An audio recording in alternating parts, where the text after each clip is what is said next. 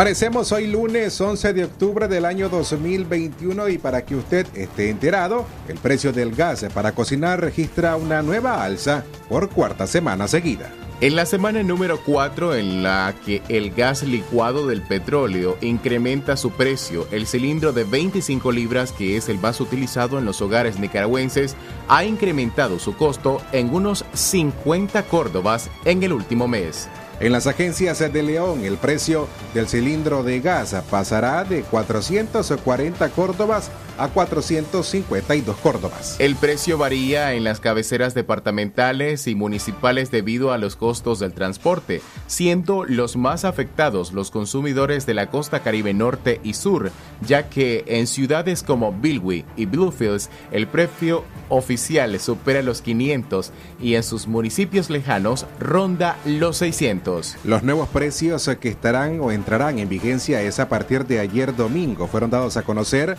por el Instituto Nicaragüense de Energía a través de un comunicado publicado en su página web. El alza también afecta el precio de la canasta básica, ya que según las estadísticas del Instituto Nacional de Información de Desarrollo,